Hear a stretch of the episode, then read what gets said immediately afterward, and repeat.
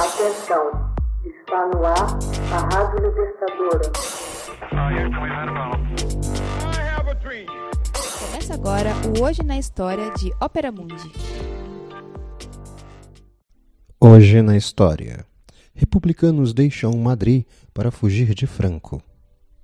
Em 1936, a Espanha era uma república que começava a mergulhar em uma guerra civil. Rebeldes fascistas liberados pelo general Francisco Franco lutavam para derrubar o governo socialista.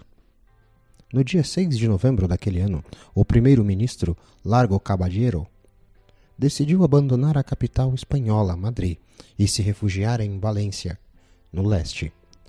Deixada sob a proteção do general Miaja, a capital deveria resistir à ofensiva do exército de Franco. Entretanto, ocupados pelo cerco do castelo de Toledo, os fascistas tiveram de retardar seu ataque, o que terminou permitindo a Madrid se organizar e facilitando a chegada das brigadas internacionais pró-republicanas.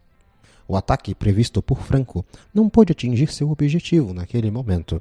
Na verdade, somente depois de 28 meses de resistência que Madrid foi obrigada a se render, caindo na mão dos rebeldes nacionalistas, digo, fascistas.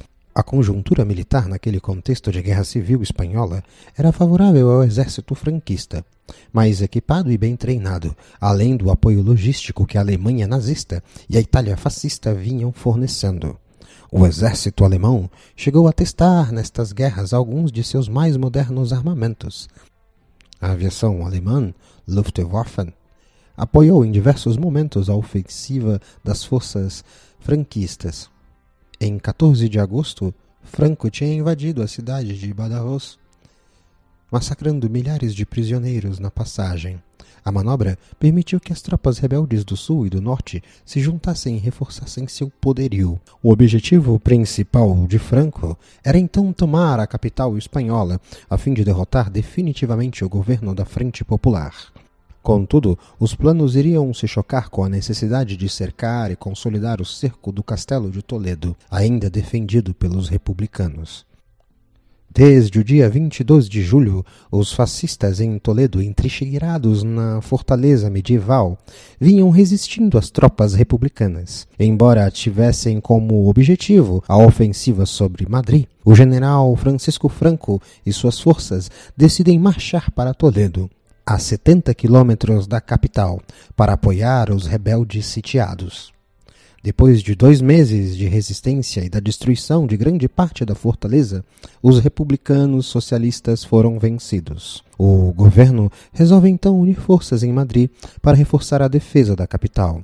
A vitória de Franco em Toledo certamente contribuiu para o reconhecimento oficial de seu governo para a Alemanha de Hitler e pela Itália de Mussolini. A capital espanhola seria tomada em 28 de março de 1939. Francisco Franco, então apenas chefe dos rebeldes fascistas espanhóis, é proclamado generalíssimo e chefe do Estado em Burgos.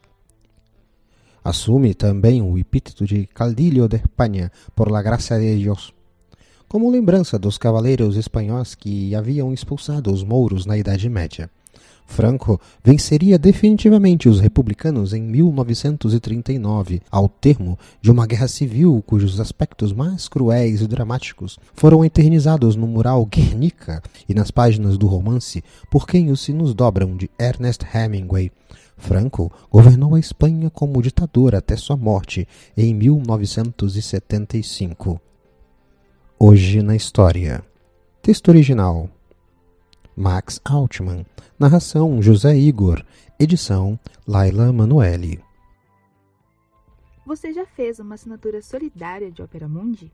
Com 70 centavos por dia, você ajuda a imprensa independente e combativa. Acesse www.operamundi.com.br/apoio.